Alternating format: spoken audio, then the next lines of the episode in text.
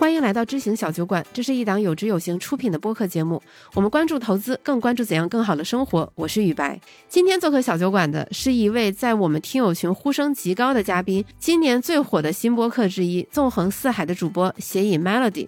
有一句话，你可能耳朵都听出茧子了，叫“听过了很多道理，却过不好这一生”。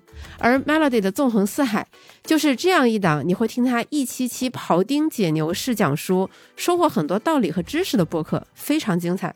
那很自然，我就会有一个疑问：怎样才能把我们过去学到了这么多的道理，应用到我们的生活中，让我们过得更开心？更愉快、更满足呢？那这期节目呢也很有意思，你可以把它当成一个过往小酒馆一百一十多期关于生活道理部分的串讲，也可以当做纵横四海这个播客的串讲，或者是一个说明书，如何把我们学到的这些道理更好的应用到我们的生活当中。而且我相信听了这期节目，你会感到如释重负，不会再因为自己做的不够好。不够自律，执行力不够强而感到焦虑。听完之后，你会意识到自律这个事情本身就是不存在的，不是因为我们不够好，而是因为我们还没有找对方法。凯文·凯利最近出了一本新书，叫《宝贵的人生建议》。我觉得我们这一期的标题应该是“宝贵的行动建议”。每当你听到了一个你觉得非常有用、希望占为己有的道理或者建议，却觉得在生活中落实不了，请你回来听听这一期。那为了帮助大家更好的实践，我在这一期节目的最后呢，还布置了一道小小的课后习题，欢迎你留言作答，期待你的答案。今天很高兴请来了窜红最快的播客主播、纵横四海的主播 Melody，非常开心。嗨，大家好，我是 Melody，我要来跟大家一起读书，变成了我的。嗯，播客开的被突就是主场突然就被抢走了，对，太说的太溜了这句话。其实我之前看到你的播客，当时脑海中有一个很深的疑问，嗯，我就看了这三十多本书嘛，就目前是三十多本书，我觉得每一本书都特别好，理论上把这三十多本书。你真的听你讲完或者读完，掌握了里面的知识，就这个人大概就是一个完人，就就是一个钢铁侠。他的他的人生应该在起码世俗生活中应该所向披靡。嗯，那我不知道，但是我觉得至少能够做到相对比较自洽。嗯，但是很明显就是大部分人肯定是做不到的呀。嗯，所以我就特别想知道怎么样。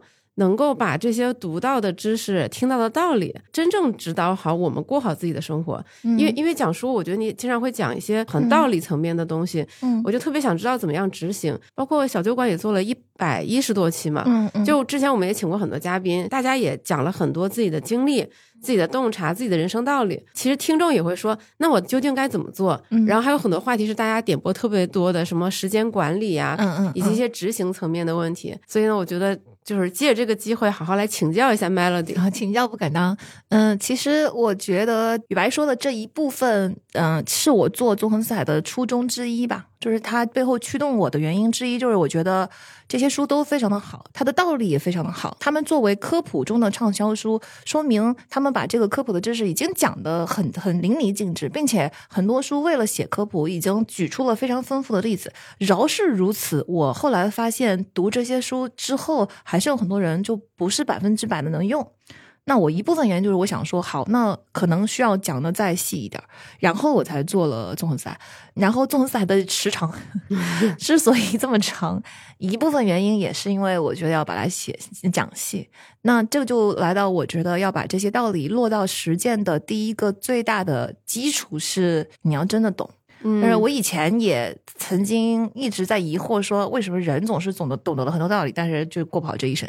然后很多道理为什么我执行不了？那我以前也会想很多其他的原因，比如说意志力是一个可以穷尽的池子，所以当意志力没有的时候呢，我这个道理虽然懂，我就执行不下去了。再比如说，我知道这个道理，但是呢，他长期坚持的话，你说长期坚持跟短期一两次执行，那又是另外一回事。长期坚持四个听起来就代表了痛苦。对，然后当你在学会了复利这个概念的时候，你就会觉得说，OK，所以。其实大的这些回报都发生在最后，那么在早期基本上看不到任何回报的时候，就是很难坚持。但是复利这个东西，就是你不坚持，它不就中断了吗？对，中断了就永远那个最后的那个大的回报就永远不会来吗？这就是我经常会觉得说可能会存在一二三四这么多的问题。但是到我读了这么多书，尤其在做纵横散的过程中，我越来越体会到一个道理是，可能很朴素的，就是你不会执行，就说明你没有真的懂。嗯，就是这些道理，我们虽然嘴上说懂得了所有的道理，但是不执行呢，基本上等于就很大的概率是你没有真的懂。我这里没有说没有懂，没有真的懂的意思是，第一，你没有懂很细很模糊的东西。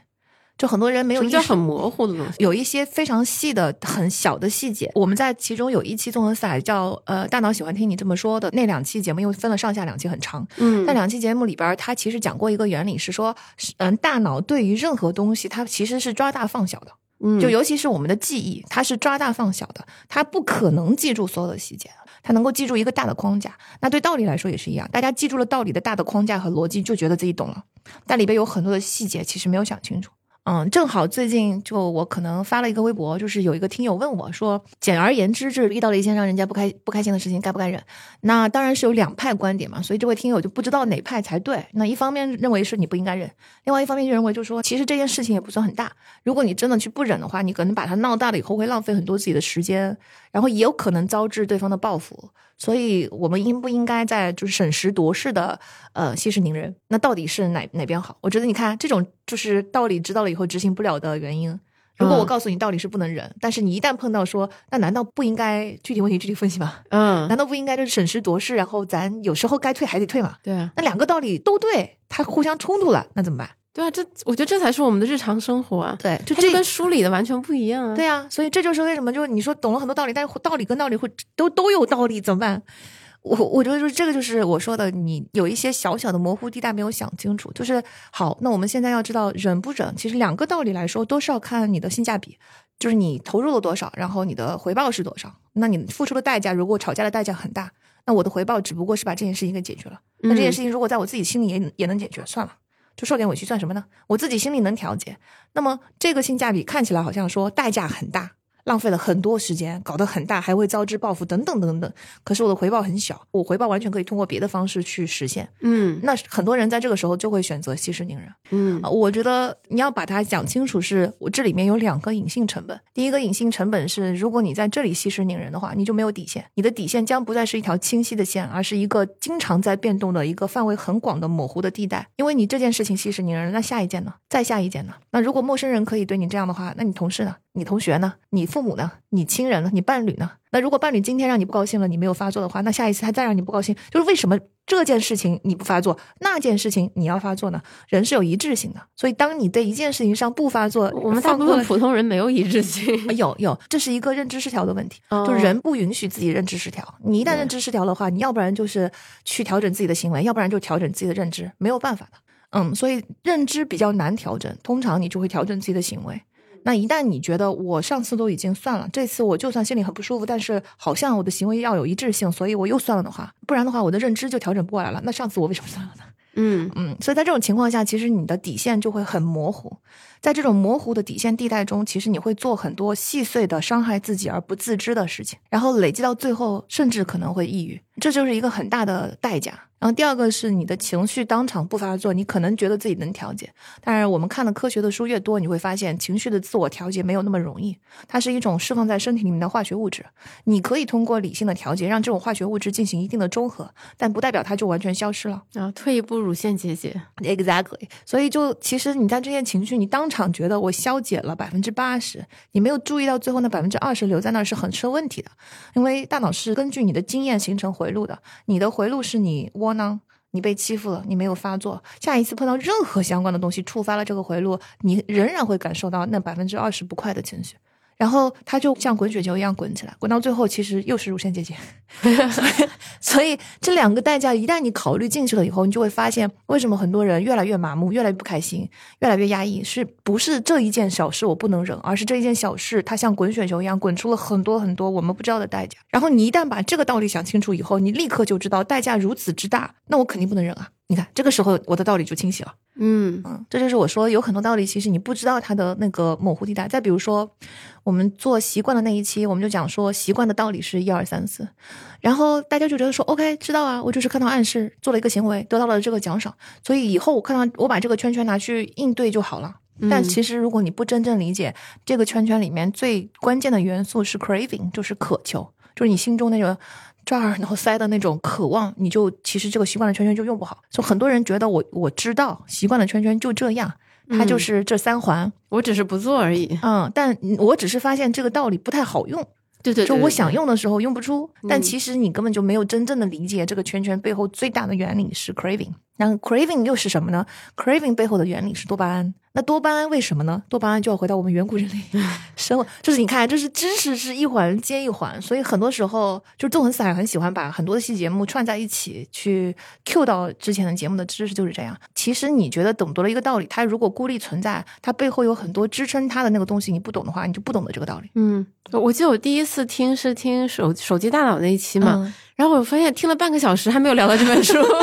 对，嗯，对，所以就呃，他前面的那些铺垫，比如说远古人类为什么是这样，就是听了半个小时不，我们不是还没有讲到手机嘛？对就是因为你必须要把我人类的大脑是怎么发育的，然后它为什么会变成今天这个样子，一定要讲清楚，你才知道为什么手机就变成了这么可怕的东西。嗯嗯，然后所以我觉得很多道理就是这就是为什么你没有懂得道理，所以你过不好，所以你用不了。那下次大家再觉得某个道理用不了的时候，可能就第一反应应该去看一下哪个细节我用不好，哪个细节我不对。通常你会发现用不好的时候都是陷入了纠结，说哎道理好像是这样，但是放到这个现实情况中好像又不是这样。所以我觉得其实是没有真正理解，真正理解了之后就有两种两种那个可能性，两种出路，一种是你真正被他说服了，你就会做，就或者说更大的概率做吧。另外一种就是你真正的懂得了这个道理，你发现我不接受，OK 啊，那你就不会再觉得说它是个道理，嗯，我就放弃了。OK。所以，所以像刚才你说的渴求，呃，渴求再往前往回倒，它是多巴胺。所以其实你应该从能够呃刺激你多巴胺分泌的这些行为和机制来分析，就你对这个新的好的习惯，对，你的渴求到底有多大？嗯，我们录一下这个顺序吧。我发现我的留言里边最大家最推荐的一本书叫做《掌控习惯》，嗯，嗯，它其实是讲那个实操的。对，就是他说习惯有这么几个元素，所以我们针对这四个元素有很多种方法。他写的如此之实操和详细，所以他非常的受欢迎。大多数人觉得说好道理我懂了，就这四个元素。于是针对这四个元素，我应该怎么做？但是其实你一定要先知道这个圈圈背后，它背后的那本书叫做《习惯的力量》。这就是为什么我要先讲这本书，我们后面才会讲掌控习惯。然后，但是呢，你讲习惯的力量的时候，你就发现那个 craving 又是从何而来的呢？那个就要讲到多巴胺，那正好就是手机大脑那本书里边讲到了多巴胺。对，然后呢，说实话，如果我们还要再往前推的话，其实你还可以再往前推它，推到那个大脑的营养那本书。那本书里面讲过了人类为什么没有进化到能那么迅速的适应现代社会。那你先知道了大脑的那本书，就理解能能理解手机大脑。理解了手机大脑，你就能理解习惯的力量；你理解了习惯的力量，你就能够理解掌控习惯。它背后其实有很多的东西。嗯嗯，所以我觉得，就说其实懂得了道理这个事情，不是讲了这个道理的大逻辑就完了，它背后可能有很多细的东西。每次你碰到这个，你觉得有一点模糊不清，那你我们就可以去进一步的追究一下，你去了解一下这个原理，就挺有意思。嗯嗯，这是我觉得就是第一个不不不是真正懂得道理的。然后我们这是往前嘛，就是要知道这个道理。其实往后也不太懂，我们就停留在中间的那个独立的点上。往后的意思是你懂了这个道理之后，你懂不懂这个道理在实施的过程中会碰到什么困难？嗯，这很多人都没有想过。要提前把你有可能遇到的这什么风险点和困难全都给这个预料好、预判好。对，就是这个是预期管理。然后你看那个习惯的力量里边正好有一个例子，就是说那个呃膝关节和髋关节手术的人要做康复是很痛苦的，因为他很痛嘛，那个疼痛很难忍。所以这个道理大家懂不懂？懂。然后疼痛很难忍，你也得忍，不然你康复不了，懂不懂？懂。那为什么很多人还是最后完不成康复呢？就是实验就告诉我们说，最好的方式是你先把你可能会遇到疼痛的所有的东西先预测好。比如说，我做的康复是每天下午三点半从家里面出门去做什么东西，甚至他们会做到每一分钟会发生什么，我都先预测好。然后发生什么以后，我就知道我应该怎么办。比如说，我可能会给自己找各种借口不出门嘛，对吧？嗯那我就会把雨伞、止痛片。什么就是如果发现跌倒了我怎么办？所有的事情都先预想好，你到时候就完全没有借口。今天下雨，但是雨伞已经备好了。啊，今天我感到特别疼痛啊，止痛片已经备好了。就是，但如果我走到一半走不下去了怎么办？我已经想好在街角的某一个地方有一个长椅，我可以休息。所以所有的一切都弄好了之后，就是他就发现康复的成功率就一下子大大的提高。嗯那很多道理也是一样，你没有去想过实操的过程中会遇到什么样的困难。比如说，我觉得很有意思的一点是，你像我们讲到了原生家庭的两期，大家听完了这个道理就会觉得说，哇，以前从来不知道原来是这么回事，然后立刻分享给自己的爸妈。对，就是第一反应就是立刻分享给自己的爸妈说，爸妈你们错了，我今天是这个样子，都是因为你们小时候对我都是你们害的，我现在知道了，你们是控制型的父母，哎，你们是 NPD，然后呢，都指望说爸父母看到这播客就马上痛哭流涕痛哭流涕的回来说对不起孩子，我错了，然后我们就和解吧。就是我觉得怎么说呢，能理解，但你想想看，就是这个你就说明你们没有预测到你说服父母的难度有多高。嗯你要是预测到这件事情的话，你就会发现说它的难度非常的高，因为如果他能这么轻易的被道理说服，他为什么几十年都这样呢？父母难道不爱你吗？或者说至少说他们难道意愿上不愿意爱你吗？那不可能的。他可能没有爱的能力，但至少他心里至少是愿意做这件事情的吧。他如果能那么轻易的做到，他为什么前面几十年都没有做呢？仔细想一想，就会发现这件事情的难度非常的高。嗯，那难度相对也很高，但是至少相对更可实现的是，你先把自己从泥潭里面给拔出来。比如说，我们如果皮肤上有一个伤口，那细菌会源源不断的进来，对吧？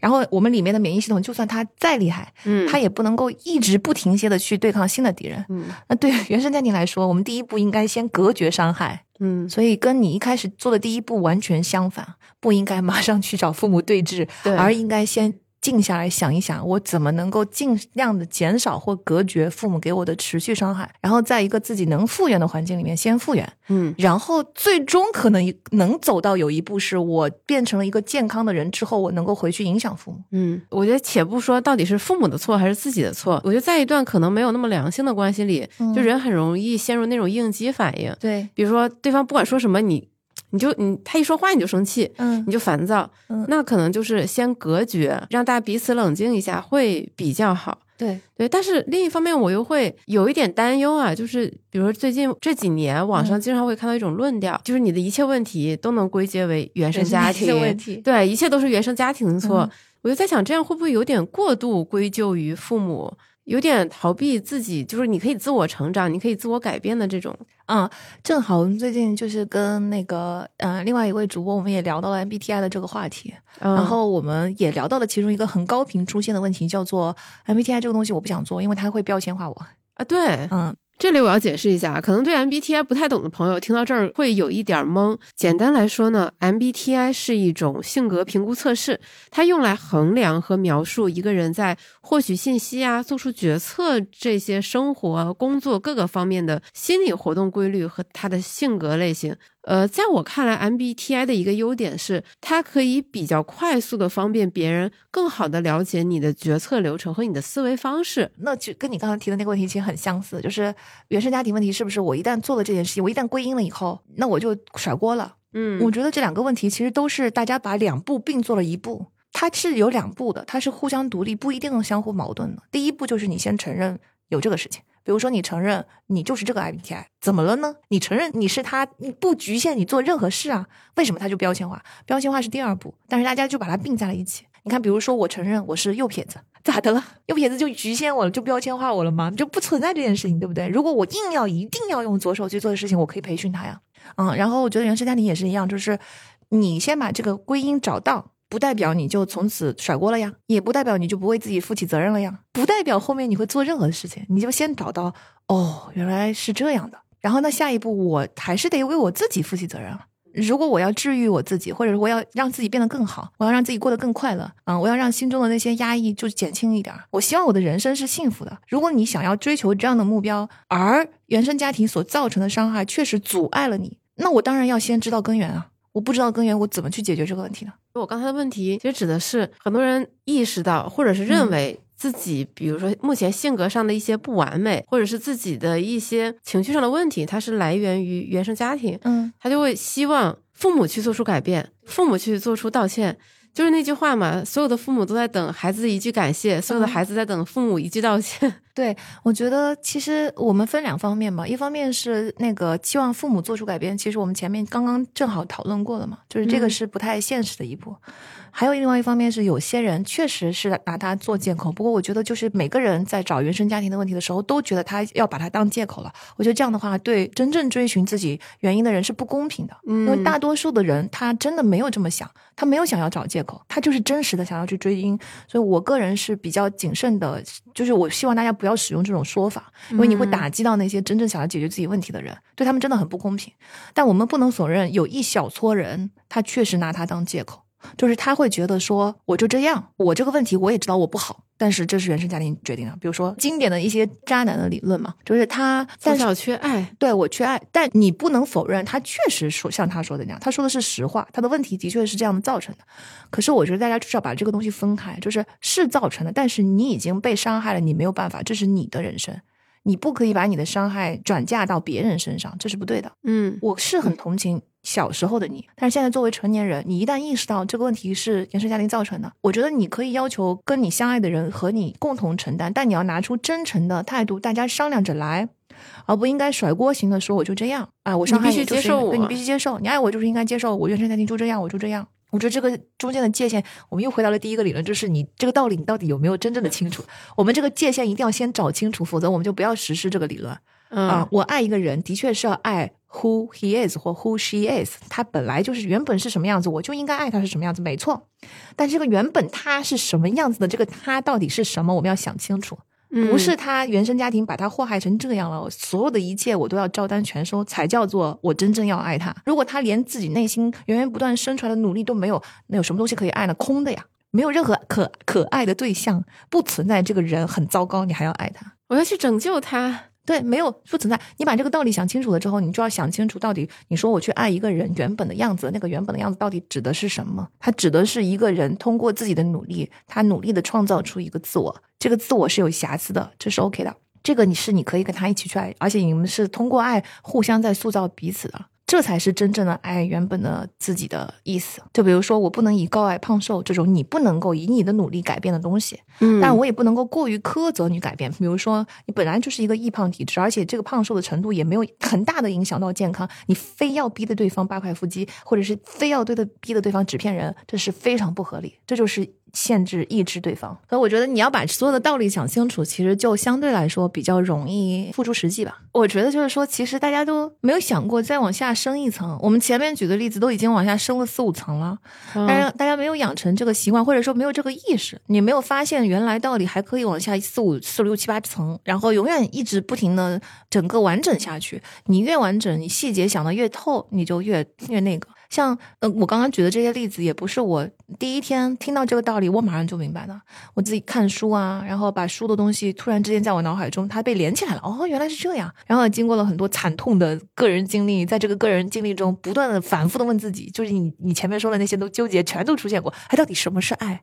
我嗯我到底应不应该爱这个样子的？人无完人的这道理我也懂，但好像他也做的很过分。那这条线在哪里？反正就是我经经过了巨久无比的纠结，到最后你越来越自洽的过程，其实我觉得就是越来越懂道理的，就是真正的去懂得这个道理的过程。嗯，所以情感咨询这个行业才会这么发达呀、因为因为这些道理都在打架啊，而且每而且就是听了很多道理，可能看了很多这种案例影视剧，然后你嗯到了你具体的任何一段关系，你还是处理不好。对，说到这里就有有一个非常有趣的现象，嗯，我也是在做纵横彩的过程中读了这么多书，然后慢慢的发现特别有趣是叫做，嗯，人其实自己是没有标杆的，嗯，什么叫标标杆还是标准？标准？就是嗯标、标准标杆，就这个差不多这个意思啊。啊，就是说，我我们的意识中总是认为说，我们生活中存在着一些好像似乎客观、中立、公正、不变的东西，比如说人应该是什么样子的，嗯嗯，这种东西是不变的，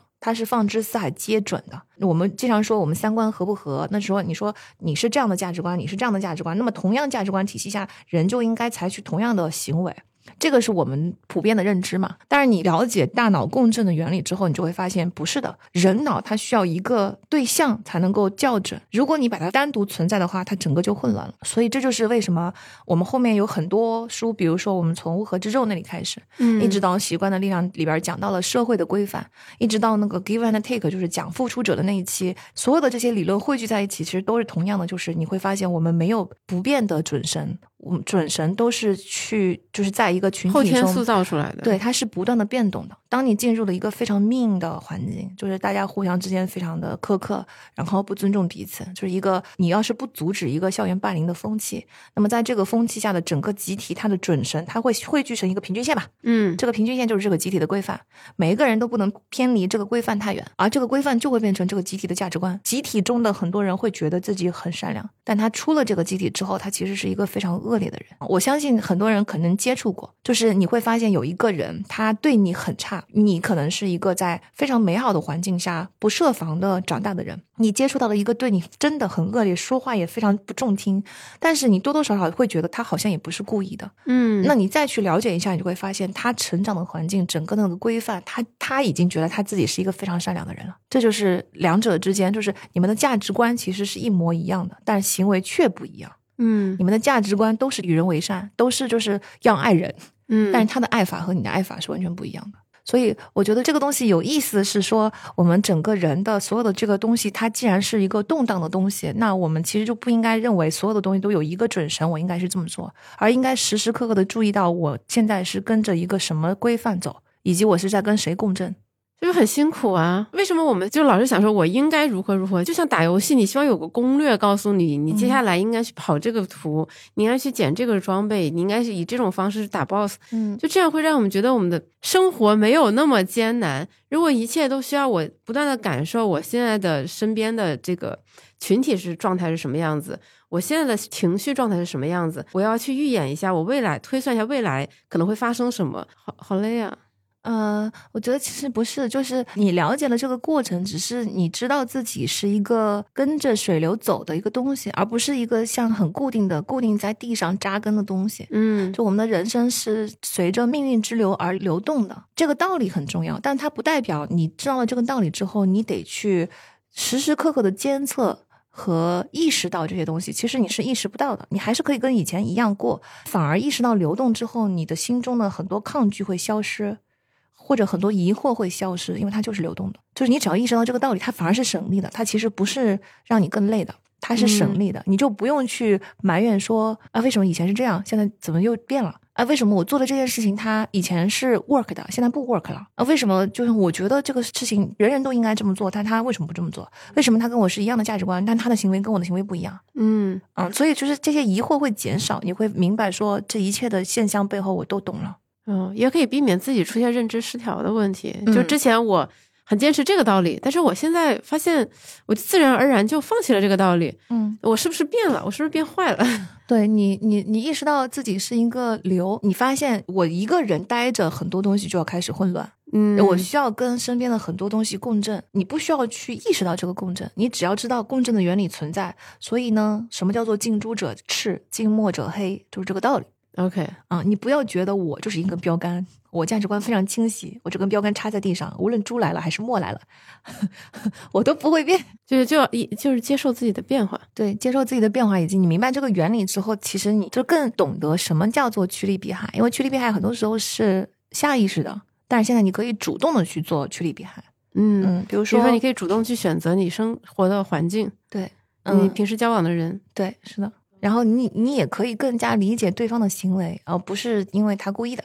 嗯，当然，即使你不故意，你还是可以选择保持距离，还是要跟他交往。但起码你可以理解对方的行为。还是那个老的道理嘛，不是说一个人是他平时最常交往的五个人的平均值嘛？对，然后你就可以想想，确实是这个样子嘛，就是人是流动的，因为你平时交往的人是一直在变的，对你可以通过他们来判断一下，你是在往你理想的方向走，还是背道而驰。再回到我们前面讲的亲密关系啊，你会发现在亲密关系当中，我们往往听说过很多道理，但是很难进行实践。比如我们经常听到说要无条件的接受对方，爱是给予，不是索取，等等等等。你后面说到，其实人自身也是在变化的。如果把这两者结合，就会出现一个很有趣的现象。首先，第一层，这个世界上存在很多的道理，对吧？如果我们没往很深层次想，他们之间可能会互相冲突、互相打架。一会儿觉得说，哎，我要听这个道理；一会儿觉得说，哎，那个道理比较有道理。那然后第二层，人也是在不断变化的，也就是说，这两者都是在动态变化的。如果把这两者一叠加，那不就导致我们生活很多时候都是混沌态的吗？呃，道理好像听起来是这么个道理，但嗯，我的感受反而是更加的清晰。流动它的东西它不一定混沌啊，比如说你在山间看到一条小溪，它就是永远在喧嚣，在流动，它每一时秒钟流过去的水滴都不是上一滴了，这有什么关系呢？你不觉得这条小溪是混沌的？你觉得它就是它本来生命本来的样子就是这样？就是这条溪流，它本身就应该是这样。然后就像平静的湖面，它本来就应该是这样。所以那个叫湖，这个叫溪。嗯，这两者之间没有什么高下，它就是不同。OK，那你就接受它原本的样子，你不要要求所有的溪都变成湖，也不要要求所有的湖都变成溪。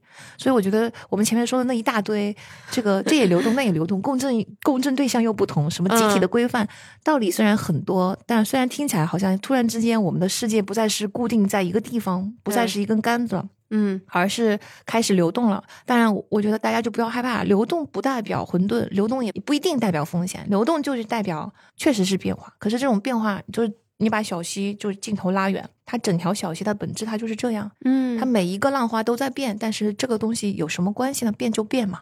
嗯嗯，小溪变是好看的，是有生命力，是活泼的，是美的，而且它也可以在变动中很清澈。可能是因为我。我们大部分人从小到大接受到的教育都是，他只能接受你往好的方向变，他不能接受你往差的方向变。这个不由得你，所以大家爱听纵横四海嘛，觉得听了就会感觉自己在往好的方向变了一点点。对，嗯，希望是希望如此。我觉得就是往我们更准确的说，应该往自我认知更清晰的方向变了一点点。嗯，那人都是渴望变好的，变好是为了让人生过得更幸福。那朝着这个人生过得更自洽、平静、幸福的目标走的话，其实自我认知就是一个基础啊。咱又可以兜回去 讲讲到这个道理，你懂得了所有的道理，你过不好，就是因为最大的一个原因，我觉得就是可能还不是很懂这个道理。OK，啊，我们在刻意练习里边正好也讲过一个类似的道理，就是费曼学习法。嗯嗯，你必须要把一个东西你讲给别人听，然后在讲给别人听的过程中是最好的学习，因为你必须要把这个知识拆解成自己能说出来的语言，在你脑中重新拼装，这个时候就是一种理解和消化的过程。那这也是一个检验，就是当一件事情你说出来说的磕磕巴巴的时候，就说明你不懂；当一件当一个道理你觉得懂了，但实际上你说出来的时候，发现总有一些细节磕巴的时候，那细节磕巴就是你不懂的地方，就是我们前面说过的模糊的，或者是没有想到实操中可能发生什么问题的。嗯，那或者说你在跟别人互动的过程中，你好像讲完了，因为你你是抓大放小的，把那个大讲完了吗？但是呢，听众可能就会反馈给各种问题，说你经过这种互动，你就会发现，好，这个我没想过。嗯啊，这个就是你找到了道理中你不懂的那个 part，它会帮助你更好的思考。对，所以这是这是大家大家不妨就是在检验的过程中，你不一定一定要找一个人说，但你不妨想一想这个道理，我要是讲给别人听，他应该是怎么样？甚至你先说服自己吧，因为有很多细的东西你是说服不了的。有时候在一些播客的评论区，我会看到有一些热心听友，他会用 Chat GPT 啊总结这个播客的核心知识点，然后贴出来。嗯我就觉得，就这个行为我，我不能理解啊！就是你，你又没听，你你看了这个梗概，其实你也没有太理解说他想讲什么，然后你的这个东西其实也很难帮助别人更好的理解，可能就是迅速迅速浏览一下，它并没有让你更好的掌握一些知识或者道理。对，这就是为什么我不提供文稿的原因。其实我在嗯自己的节目中也讲过，很多人在要文稿，因为他们觉得我的内容实在是太多了，如果没有文稿的话，可能就就听不到所有的东西。对，我说听不到就没关系，就是你们能听多少听多少，对因为你们能听多少，就说明你们现在的脑子里面的东西能抓住的就是这些，因为知识是滚雪球的。那你怎么看那种？因为我也看到很多人听了你的节目，然后会做各种笔记嘛，嗯比如说发小红书啊，嗯或者是发一些就是那个思维导图。嗯我我觉得这个东西它既像费曼学习法，又感觉不太像。啊，笔记就挺好的。那笔记我们专门也做了一期节目，叫《笔记的力量》。总体来说，当我不提供文稿的时候，这种时候做笔记就必须要自己去总结。嗯通常这种笔记就会比较好，因为你肯定是要理解的，并且你只写出了你记得的部分，嗯这个部分就跟你现有的知识体系能够连在一起，因为所有的知识体系都是勾住的就是你现在脑子里有多少钩子，它就能勾到多少东西。然后，但是你勾的越多，伸出的钩子就越多。大家就把它想象成他脑子里边所有的知识都是一个一个的小龙虾好了。一个小龙虾有两个钳子，对吧？对你有一个小龙虾，你能钳住两个东西。那这两个东西分别有两个钳子，它就能钳住四个东西。最后你就变成了一只蜈蚣。对，你就变成了一个杂技杂耍，就是脑子里的东西一定是这样。就是如果你不存在这只小龙虾，你就勾不到它能夹住的两个东西。嗯，你不能强行硬塞，你塞进去了以后，它会掉掉的。对，嗯，这就是为什么你死记硬背了之后，过了一个暑假啥都忘了，嗯，因为它它它跟原来脑子里面那个东西他勾不住。你就坦然接受自己可能会忘记一些东西，这个没没关系。没关系，那笔记就是这样，笔记就是但凡你思考了，你能自己记下来的，然后已经在你脑中有自己的逻辑架构出来了，因为每个人的笔记都是每个人自己的，我没有提供官方版本嘛，嗯，这个时候就是很好的理解过程。我我觉得你打比方的能力真的很鬼斧神工。因为上一次跟 Melody 我们俩电话交流的时候，嗯我当时打的比方是，就感觉那些很厉害的人，就身上有非常多的那个叫什么 API 接口 API 接口对对啊，这这这些道理他都能直接直接接上，接上对啊，就好像一个人身上有很多那个 USB 接口一样这，也是超有趣的比喻啊！所有道理就像那个 USB，它能即插即用，嗯它就立刻能在自己的生活工作用上。但是对于我们大部分普通人，就感觉我们就是一个非常光滑、非常优美的机身，这个东西它都插不进去，听听完了它就掉了。我我觉得一方面是看你脑袋里面有没有接口，要是没有接口嗯就肯定插不上。它分两步，第二步是你所有的进来的东西要你自己捏，嗯，你不捏过你就插不上。你想象空中全是原材料，然后你脑中才是成品。嗯，那空中的原材料乱飞，你把它，你第一你必须要有那个接口才能够把它吸过来，对吸过来了之后你自己得夸夸组装，组装完了以后你就插上了，嗯，就这么个过程。对啊，那怎么给自己变出更多的钳子或者是借口呢？我觉得其实滚起来到最后，你回头看看它速度会比你自己想象的滚得快。关键就在于像复利一样，第一是不要中断，第二是不要做无用功。我我最重要是一开始要先去行动吧，嗯，就比如说读书，我一直奉劝大家读书就要从自己的兴趣读起，嗯因为它滚得快。嗯，你缺啥就补啥。对。其实我之前在生活中一直有一个困惑，就因为很多人说自己没有时间读书嘛，然后也经常会看到一些媒体或者专家说，嗯。现现在的人这个被手机吸引了太多的兴趣，然后大家都不读书。嗯。但是我分明在地铁上天天看到人在如痴如醉的读小说，对，而且现在网络小说越来越长，就嗯一百万都是起步价，嗯一百万字，就是大家读起来非常的顺畅。嗯我觉得不存在现在人读不下去书的这个问题啊。，不存在。就大家阅读习惯其实挺好的，对那说到这里，我我正好就想说，之之前我们不是说懂得了所有的道理，过不好这一生，最基本的原因是不懂这个道理嘛？那我觉得其实还有第二个大的因素，我把它叫做真谛策略。就是争竞争的争啊、嗯地方的地，争地是《孙子兵法》中的一个术语。争地的意思是说，你方得先得到，你方得利；嗯敌方先得到，敌方得利，就就这么简单，就是必争之地的那个争地。嗯，所以那很多人其实他没有养成好的习惯，或者说他懂得了这个道理，这个道理没有办法在我的生活中落脚，是因为他本来应该落脚的那个地方，那个那个就是真谛。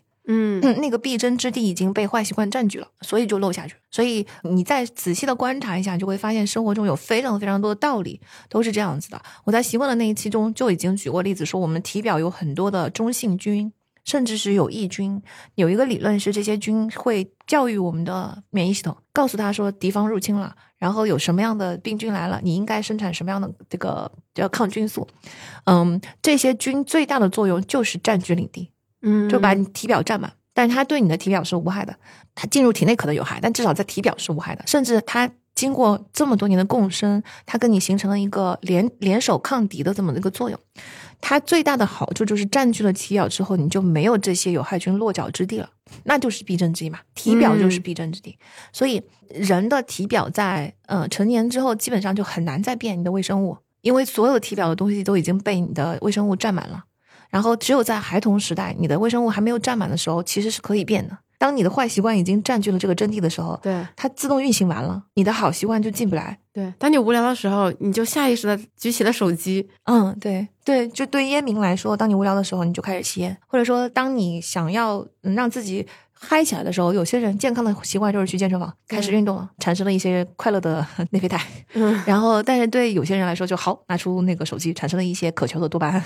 对，嗯，这是内啡肽跟多巴胺之争。嗯，这是第二个原因一一般多巴胺都能赢。也看谁先运行。OK，嗯，如果就习惯是无脑的东西，它其实就不由你自己自主，它瞬间就自动运行完了。嗯嗯，它如运行的如此之迅速，你来不及阻止它。所以，当你运行了运动的这个习惯的时候，它就产生了内啡肽。当你运运行了其他的，比如说刷手机，它就产生了多巴胺，多巴胺就会迫使你去嗯不断的渴求这个手机，然后你会刷四个小时，你可能想刷二十分钟。嗯，对，听一期纵横四海四个小时，觉得好辛苦，然后但是刷手机刷四个小时，时间不知不觉就过去了。对，是的，所以我觉得就是说，这个就是真谛策略，要叫做你想要这个道理落地，那你要先看一看你没法落地的那个地方是不是已经被什么东西占据了。然后我们要有意识的去把那个东西用新的习惯、新的道理来去取代它。所以就很难啊。就对，就举个例子来说，很多人都说我要爱自己，这当然是一个很好的道理，对吧？那我怎么爱自己呢？行动是什么？这个时候，其实我们要沉下心来想一想，生活中我认为我不够爱自己的是什么？嗯那些行为它背后运行的习惯是什么？为什么每次发生这种情况的时候，我会这么做？明明这么做是不爱自己的，我为什么还要这么做？背后推动我的那个东西是什么？你把那些东西全都找出来，然后你想好是用爱自己去取代它，还是觉得那个东西是有道理的？你的自我牺牲值不值得？想清楚。咱咱就又回到了第一个，就是道道理得想清楚，你得真正懂这个道理。对啊，就感觉想要过更好的一生，你就得活得更累一些。对，呃，嗯我说了这么多，会不会大家会不会大家觉得说，那那这个人生过得好好累啊？什么东西都要想。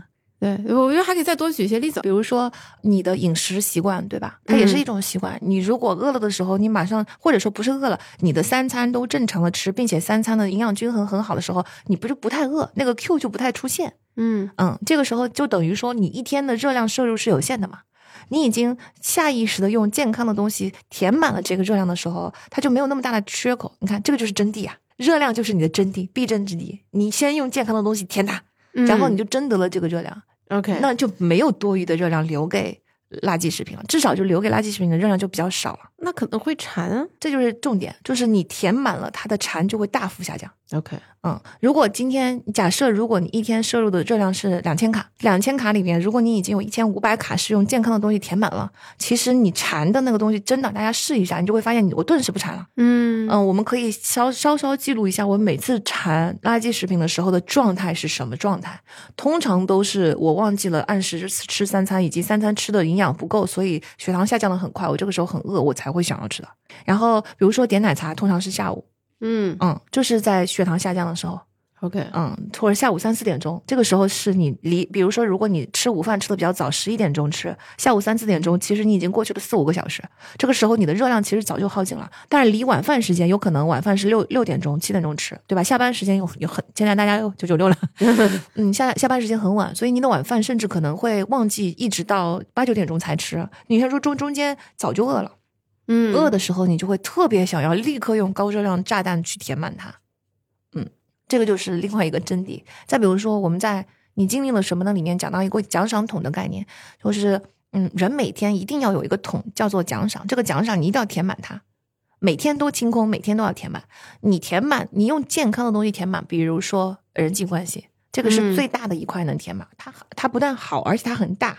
它一填进去，可能三分之二的空间就已经占满了。比如说，我今天跟一个好朋友有一个非常好的对谈，比如说今天我跟雨白在录非常有意思的播客，嗯呃，这些就人际关系给你的奖赏感如此之强烈，以及如此之滋润，导致这个奖赏桶瞬间三分之二就满了。对，所以这个桶它可以用各种类型的奖赏来填。对，这就是必争之地。这个奖赏桶就是真谛，所以你每天就要主动的去寻求健康的奖赏，比如说运动，比如说好的人际关系。今天我给爸妈打个电话，今天好久不跟朋友聚会了，我今天晚上约个约个聚会，嗯啊、然后我在网上去参加一些有营养的、有意义的、深度的讨论，所有的这些东西都是好的奖赏。你要知道，奖赏桶是有限的。当你嗯每天做完了一两件这样的事情的时候，它就被填了一半了。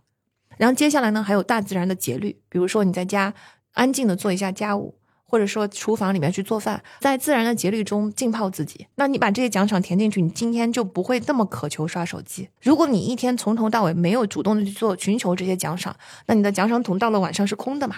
这个时候那种渴渴求的感觉特别的旺盛，所以你睡前就会疯狂刷手机。你可能要刷四个小时才能够填满这个奖赏桶，你刷四分钟是填不满的。或者说你今天一天都没有吃什么健康的东西，你晚上可能要吃非常高油，就是高盐高油，那垃圾食品，你才能够填满你心中那种所谓的馋，就是因为这个真谛是空的，你没有嗯拿好的东西去填它呀。就是大家心中明白，大部分的东西都是真谛，你要去争它的。嗯嗯，它是一个必争之地，你不要觉得说我怎么能够让这件事情它自己发生，你得主动的去先把这个东西填满，坏的就进不来。就你必须得用一些好的习惯或者好的行为去，嗯就是把这个东西先占住。嗯，对。然后如果不幸它已经被 坏的东西占住了，怎么办？那该怎么办？对，就比如说，嗯，吸烟，那你就先想清楚它的暗示是什么，就是 Q 是什么。如果我的 Q 是我每次无聊的时候，或者是疲惫的时候，或者是你可以很多烟民其实在，嗯，你进公司的第一个小时、第二个小时是不会想到要抽烟的，对一两小时之后，你觉得哇，从工作中抬起头来很疲惫。然后你想出去抽一支烟，然后再进来，然后再开始下一部分的工作。它提供的是第一是尼古丁的刺激，第二是一种仪式感，就是你把嗯工作断成两段的仪式感。然后第三是你觉得那个疲累你没有办法赶跑，就那种你太习惯于有一个东西立刻就能够把你的疲累一定程度赶跑，这个时候你就会很难抵御吸烟的诱惑。嗯，那如果呼吸一下新鲜空气，对，出去呼吸一下新鲜空气，而且它不需要涉及一些高难度的，比如说一定要找人去社交。对那你说社恐的人，社恐的同学怎么办呢？对，然然后后然后那种爱跟别人聊天的，对吧？大家一起抽烟还可以聊两句，对，爱爱聊天的就聊天，不聊天的你站在那儿一个人抽烟，没有人会来打扰你，对没有人会觉得你站在这很怪，嗯，然后你也不会觉得说，那我出来了走兜一圈我干啥呢？我兜哪儿呢？我这也不能兜三十分钟，我只能兜五分钟，五分钟就是对面街区回来。我我还能干啥？对，所以我觉得就是这个就是吸烟很难戒的原因，是你很嗯难找到替代。它那带给你的是一系列的奖赏，对，但如果我们知道它的本质是你想要的是一种仪式感和刺激的话，那我们就会想办法把一个仪式感跟刺激找到别的方法。比如说，如果你想要刺激，那就是一种小的刺激，那可以试试跳跳糖的，它就是提供刺激嘛。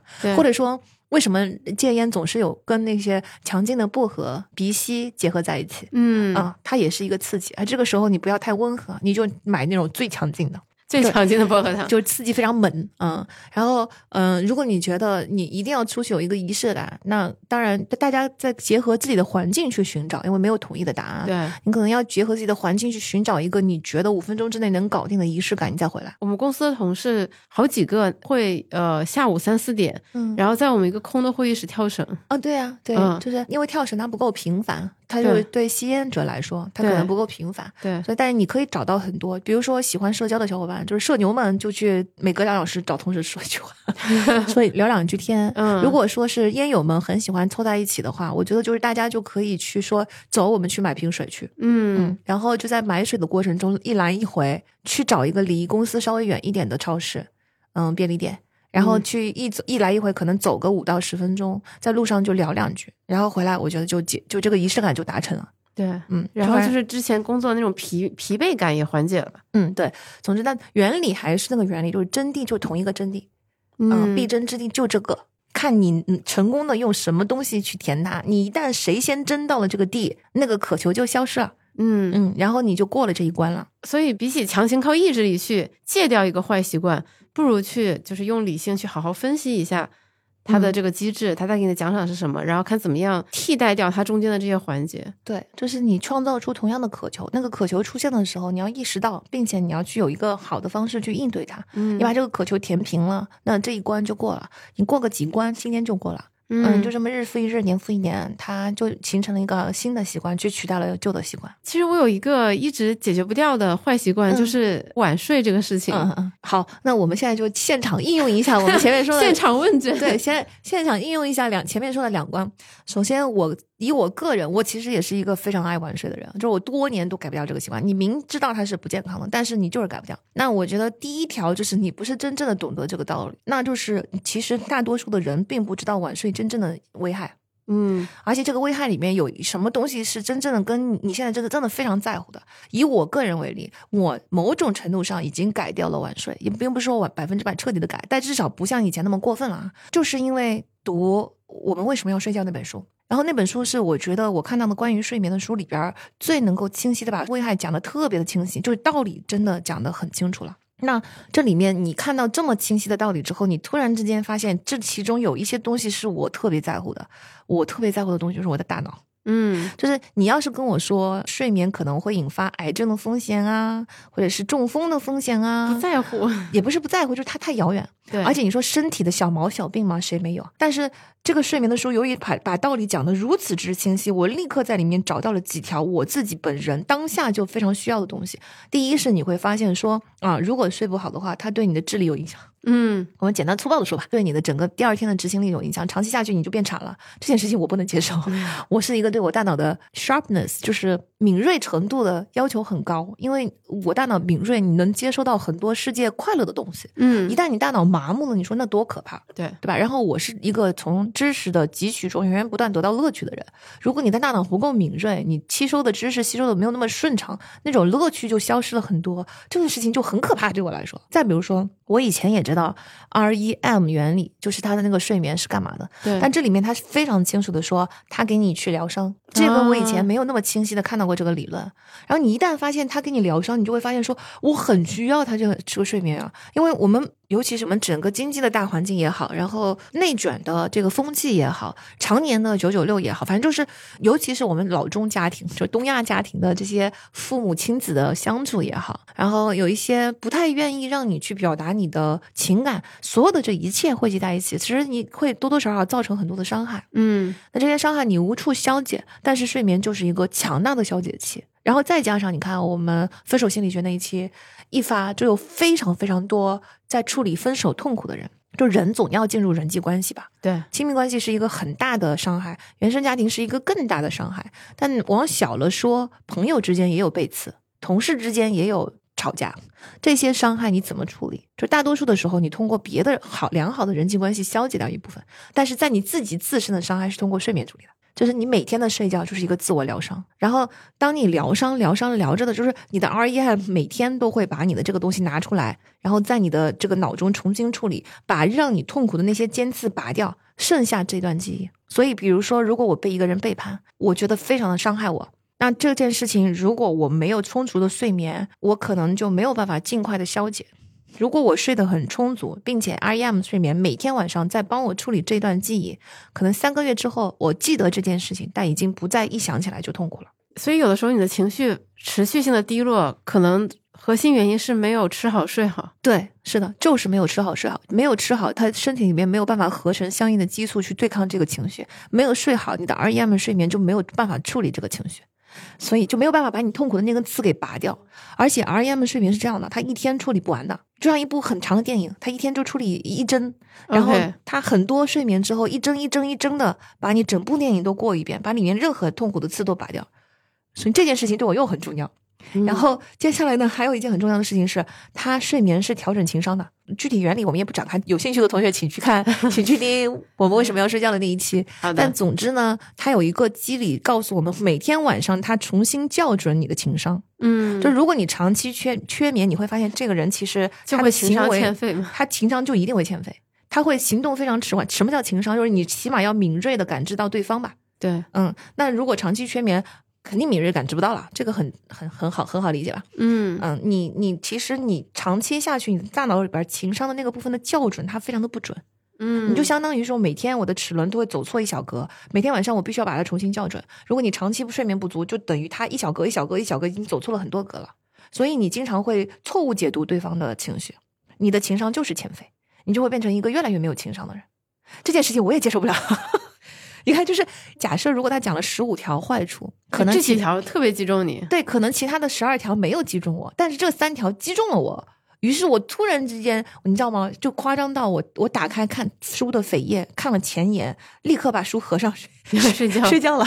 所所所以你现在就是可能，比如十二点之前一定会入睡。也不一定要一十二点，我有我有我有时候熬熬夜录录播课，但是就是我不像以前那么抗拒，你知道吗？就是以前我不懂得这些道理的时候，我总觉得要睡觉这一天就结束了，我心里中有一种恐慌和焦虑。嗯，我希望你的能够奖赏桶没满。对，我的奖赏桶没满，exactly。我肯定是白天没有做一些健康的东西，没有办法把它填满。然后我我总觉得有一种我人生难道就这么过了吗的焦虑，对吧？每个人都有这种年龄年龄焦虑。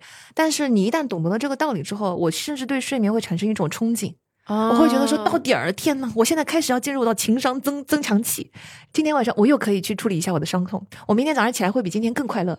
我是一个更健康的人，我又活力满满的反弹了。然后我憧憬第二天起来就是被睡眠整修过的我，就好像你一天开完一天的车，你要把它送进修理厂，他去保养保养。然后你只要睡完一觉，保养完的车明天崭新的出现在你的面前，你被这种憧憬所吸引，你就会觉得哦，睡眠太美好了。对我发现晚睡，我不知道别人啊，可能对我来说就是感觉睡觉是一个不得已而为之的事情，因为很困，所以我我不得不去选择睡觉。但其实如果可以的话，我可能就不睡了。对，但现在我知道这些道理之后，我就会对睡眠产生一种非常大的这个热爱和憧憬。我就觉得说，哇，太好了，我又可以去睡觉了。我睡完了以后，你看我明天一定比现在更快乐。嗯，或者如果万一不幸明天起来我比现在更不快乐的话，那这里面还有一个激励叫做认自我认知，就睡眠是一个非常好的自我认知的途径。就如果说我每天晚上入睡的时候心情还可以，但是居然在早上，按理来说一个人的早上是应该是情绪最好的时候，因为你经过了一夜睡眠的调整。但如果你在早上的时候睡眠就是情绪不好的话，你就要引起警觉，就说明最近一段时间你的压力很大。OK，嗯，因为早上醒来，大家一般都是从 REM 睡眠中醒来的，那那正好是处理你伤痛的地方，嗯，那就说明他处理伤痛已经处理不完，今天没处理完，所以当你中间中途醒来的时候，你残留在那种压力处理中，影响了你的心情，嗯，啊，通常你知道吗？早上太抑郁起不来床是抑郁症的一个征兆，所以如果你本来是一个早上起来的心情都不错的人，有一段时间进入到了早上起来的心情不太好。他就是压力很大，不至于到抑郁，但是压力肯定很大，嗯，或者说伤痛很大，或者说压力很大，因为正好在早上你处理那个东西的时候，你在那里醒来，它就会残留在那里，就说明大家就大家就引起警觉了。对，而且根据你刚才不是分析了那个戒烟为什么这么难的这样的一个例子嘛，嗯，我就意识到，就是晚睡对我来说，它有一个很大的诱惑，它不，它不只是说，比如说你。我刷手机，你看到很多新信息，而是我会发现，我估计很多人听众也是这样，就是你到了晚上，就是深夜，夜深人静，你的思路反而变得非常的活跃和清晰。就比如我经常会想到一个东西，想着想着想的很兴奋，睡不着。嗯，我觉得就是你可以把改变习惯。我们前面分析的说，你要知道这个道理，就是讲了睡眠的很多道理。所以其实你知道了这么细的时候，你就有比以前要大很多倍的动力要改变它。对。然后第二个就来到了我们的真谛策略。比如说我脑子很清晰，但我我个人其实也是这样的，我可以把它变成一个我享受的过程，就是我先躺入非常舒服的被窝，我闭上眼睛，我哪哪怕没有直接睡着，但是我就在脑子里面开始构。建这些稀奇古怪的东西了，嗯，这件事情本身也有趣啊，它并没没有无趣啊，它对入睡之前的那种无聊是一种非常好的好的。填充，嗯，就是我入睡之前我不无聊了，因为我脑子里面现在很兴奋，想了很多东西，然后我就想说，好，下一期播客我要做什么？好，这个主题是什么啊？今天有一个评论真的好有意思啊！我明天早上要写一个针对这个评论写一个那个微博，然后我删我来梳理一下一二三四五，反正你脑中很活跃也没关系，因为你人一旦沾了枕头，进入了睡眠的状态，身体会向身体内部发送各种信号，我要开始睡觉了啊，然后你自然慢慢的一层一层一层的关闭。你就睡着了。像我啊，我觉得我的思维很活跃，但是我躺到床上五分钟之内必睡着，无论多活跃都能睡着。这是一种天赋吧？嗯，对。但是每个人会不一样，可是原理是一样，就是你躺在床上先，然后你如果那个被窝很舒服，你整个舒环境很舒服，甚至可能闻着薰衣草的淡淡的幽香，反正你你就舒服吧。嗯，你很舒服的情况下，你脑子里面在有趣的去想各种各样活跃的东西，没有关系的。对，就还还有一个策略，就是给自己制造一个舒服一点的入睡环境，不管是气味啊，还是触感啊，这些其实都相当于是真谛策略。就是你你正在跟另外一个让你感到高兴跟舒服的东西竞争，嗯，那你把这个东西弄得越舒适越有吸引力，你的竞争性就越强。嗯，然后你就把这个时间段占据了。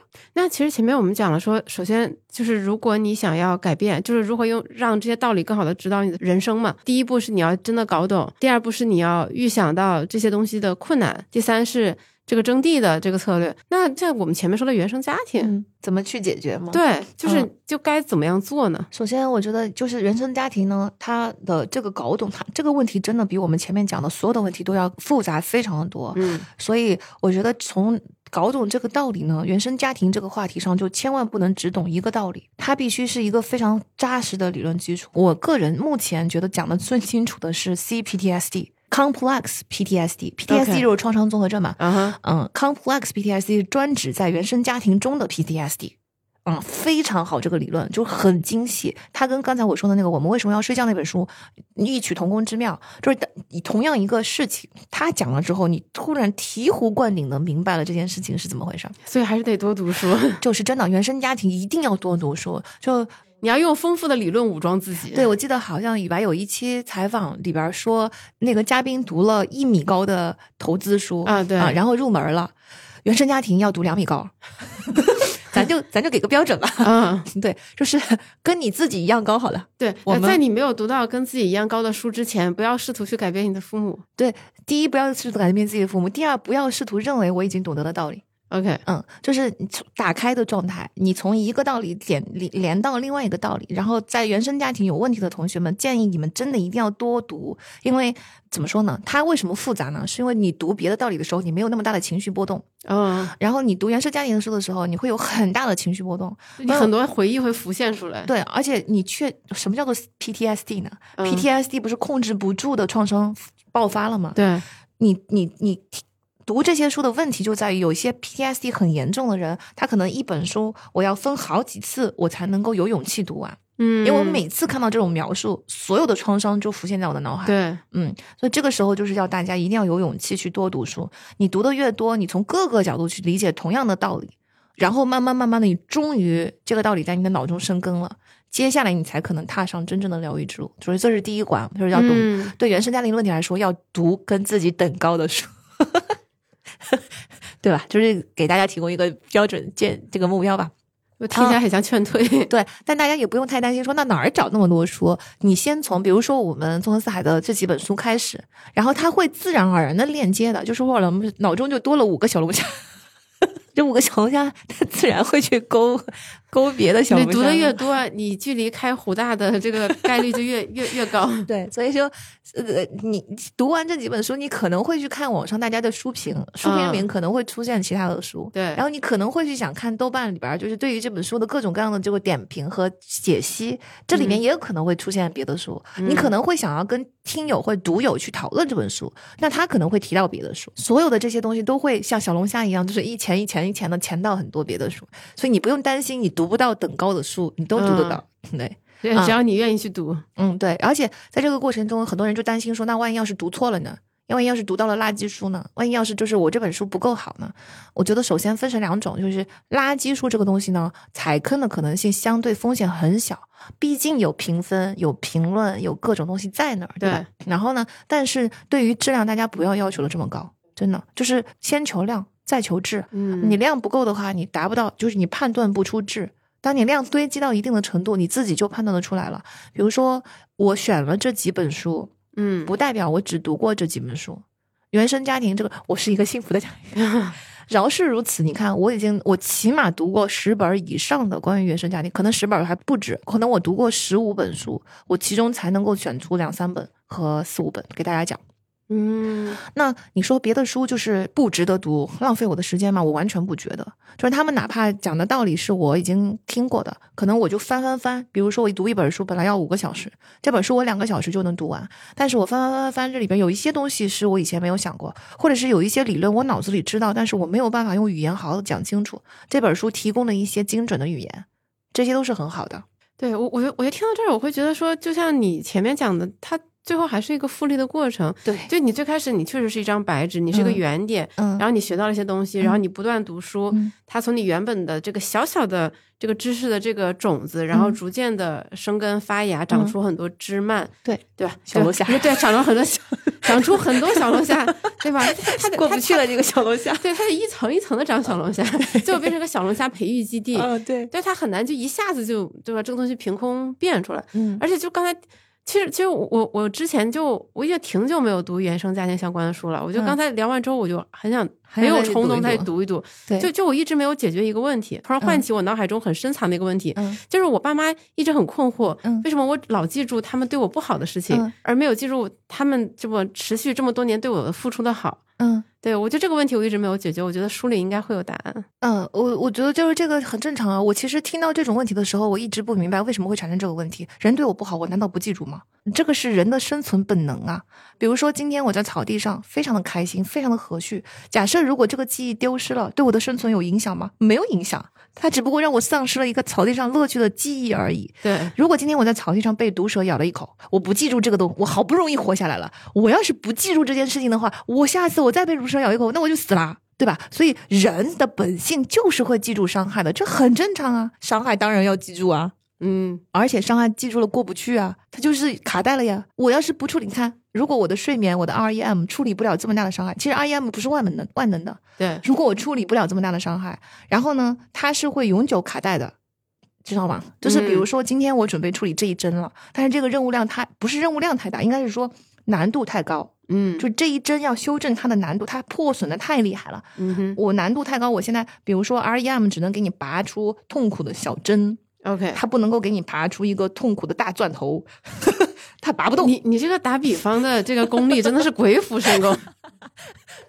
然后他拔不动，他拔不动呢，他就觉得我的工作今天没有完成，因为他的下意识是我明天再接着干，是不是？嗯，然后我第二天再拔，我还是拔不动，我第三天再拔，我还是拔不动，最后变成愚公移山了。移不了呀。那你说嗯这个痛苦是不是伴随你一生？对，所以很多五六十岁的人，他还是能做梦梦到高考呀。对，所以就是说，这个时候你必须要自己主动付出努力，先把这个钻头给打碎，打成针，OK，然后让他拔。嗯，所以总之呢，就是这些问题书里边都不是不一定是书里，我觉得就是说我们要学摸，就是我们要嗯自己想。琢磨。对，然后你比如说你你明明读的是一本跟进化有关的，或者说跟人脑有关的书，但是你突然之间就明白了我刚才所说的人脑为什么会记住伤害，嗯，你就解答了这个问题。它根本就不是原生家庭的书，所以结论还是要多读书。被教育了，还是书读的太少。然后说，然后回去跟我爸跟我妈说，哎，今年送你一本关于进化这个对进化的书。我妈说你什么意思？对，所以我觉得就是，嗯，咱也不能就这么教条化说，还是要多对读书。我的意思是说，不要有这么大的压力，你读书就按照兴趣去读。比如说，我现在对生物学感兴趣，我就开始读免疫系统。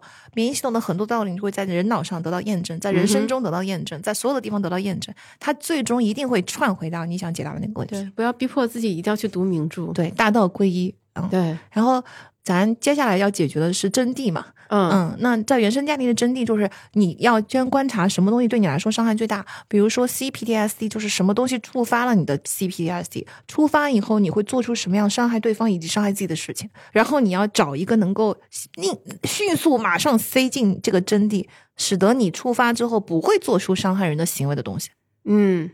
比如说，如果你被人家你的应激反应起来了之后，你就伤害对方，说出很多伤害对方的话。这个时候，如果你意识到了，要不然呢，你就去避免那个 Q；要不然呢，就是你会想一个方法，每次发生这种情况，我应该怎么办？比如说，我就立刻抓住一个苹果塞到嘴巴里。但是你可能冷冷静到五秒钟，后面的话也就也就算了。就是可能说，你每次要爆发的时候，你就抓住手边任何食物，拿拿着一个苹果塞到自己嘴巴里。可以的，可以的，只要你跟伴侣先沟通过这件事情，他完全是理解的。其实你就你这个方法就是很有效，就是拿到任何能塞到嘴巴里的东西，你先塞进去，喝水也行，喝水就不不那么尴尬，对不对？对，啊，喝水就不尴尬了。你每次碰到这种事情，你就立刻先操起喝水操起一瓶水，先咕嘟咕嘟喝两口，然后那五秒钟，其实可能你就不会再有下面的反应，就至少你会稍微平静下来，然后你可以平静的说，我现在要马上进入到 CPTSD 了。嗯啊，那对方可能就会停止攻击你。反正就是，你看，我们懂得了这个策略，用在实际还是很复杂嘛。嗯，还欢迎大家在评论区，对。呃，欢迎大家分享自己的这个亲身经历的对具体的方法，嗯然后一定有比塞苹果更高级的方式，我觉得或者比小龙虾更好的比方。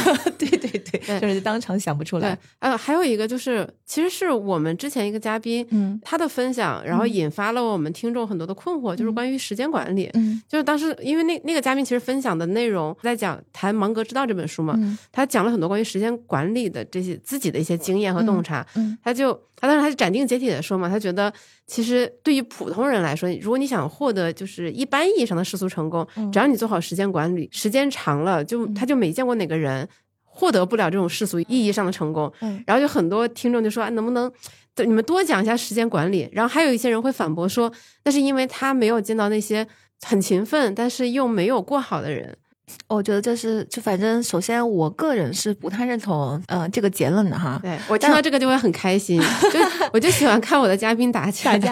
我觉得我应应该说一定程度上理解他这么说的意思，但是可能表述出来他这个这个意思会有点歪。嗯，他可能表述的是说，我明明可以通过一些工具，然后把事情做细致了。那一旦做细致了，很多你认为的障碍它就不存在了。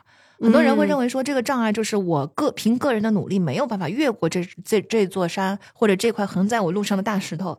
但他的意思可能是说，一旦你运用了细致的工具，你可以用一根细线慢慢的切割这个石头，然后很快它就会被你切割完毕，你就可以又上路了。嗯，用这种方式，路上来什么路障都 OK，反正都是一样的切割法。切割完了以后，你就上路了。就是砍瓜切菜。嗯，对。所以在他，我我感觉他的他是想要表达这个意思哈。对。嗯，但问题是，我如果我们把这个不断能够持续上路这件事情等同于成功的话，这一点我就不太那个这个认同，因为嗯，据我自己的观察，成功绝大部分是取决于运气。嗯。啊，虽然这么听起来可能大家有点沮丧。但是，呃，一另换一个角度想，你就不用这么跟自己过不去了嘛？对，没必要那么较劲。对，你自己心里面就舒服。然后我们正好呼应了我们前面说过的，就是我们所有的东西是不流动的。嗯，你要拥抱流动这件事儿，我们一定要拥抱拥抱生命流动的本质。你一旦拥抱了流动之后，你就会发现变化是无穷的。哪怕今天假设运气没有带我去我想要的地方，然后我努力了，我失败了，但是下一个运气就又来了呀。嗯，对吧？那我现在要做的是什么呢？快速试错，然后 move on，下一个就是 MVP 最小可推出的这个产品。我等下一个运气啊啊！如果你人生中你坚持做了三件事情，然后你轮到了三次运气，很有可能这三次运气就都不好。那你说整个人生是不是就机会就很少？如果你的速度很快，然后你一直在往前移动，你人生有三百个运气点。嗯，那你说三百个运气都不都很差，我觉得是不太可能吧？对，就从概率论上来说，你也知道，就是运气都是随机的嘛。嗯嗯，所以我觉得这个是一点，就是大家一定要想说，我什么时候要转移转移一下。然后第二呢，是我发现很多人的努力是不不花脑子的努力，虽然很勤奋，但是你没有看到，你没有抽身出来去看一下大环境。有些东西吧，它就是要有些东西是预测不了的，比如说有一些行业它消失了，它就是很意外、很突然。但有些行业，我们把它叫做为什么有一个词叫做夕阳行业呢？那不就是因为这个行业大家都已经知道你走的是下坡路吗？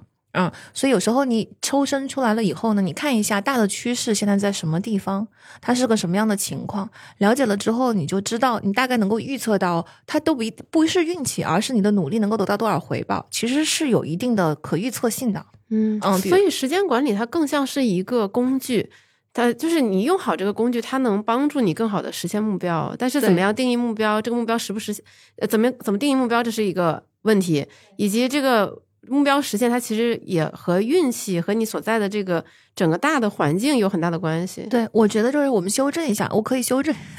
对，不好意思，嘉宾打补那位那位嘉宾。对我，我我我觉得我的解读是，时间管理能够帮助你最大化你的成功率。嗯嗯，它一定能够帮助你最大程度提升、最大化你的成功率。对，就是我们在做 MBA 申请的时候，它是我的主业嘛。嗯，我经常也说，我们不可能保证百分之百的成功率，这是不现实的。很多人的不切实际的理想是，我自己做，我不一定能够百分之百的进，但是我交给你们做，你必须保证。你帮我做，我不就是求着一个能能帮我稳进吗？对啊，保本理财。对，这这不是的。问题就是说，我们在追求一个很高的目标，因为我们申请都是很好的学校，所以我们做一起。努力的目标是把这个事情整个的成功率最大化。如果能够最大化到百分之九十九，那很好；如果最大化到百分之九十已经是我们的顶，那你也必须要接受，因为你不能再做任何事情去改变它了。嗯嗯，就说你没有 alternative 能再把这个数字再往上提。嗯，但它不一定是百分之百。对，嗯，所以我觉得时间管理是同样的道理，就是说你这个努力还是要花的，但是你们不能期望说结果就一定是成功。嗯嗯，而是我最大化这个成功。如果我做任何事情都是这样的态度，那么成功几乎一定会来。嗯，除非你是一个运气极度不好，连续试十次十次运气都不好，那那也是某种意义上的异于常人的这样的一个人。对，我觉得，嗯，大家看，嗯。我们可以把它变成一个物理的规律来理解的话，我们在生活中碰到的那些随机事件，只要它出现的够多，它就会渐渐的趋向于出现一个百分比的概率。对这就是概率的基本的原理。是的，，虽然我们说每一次单独的事件的概率又要重新计算，但是只要你碰的够多，你把这些事件放在一起，你总归还是有一个预测的。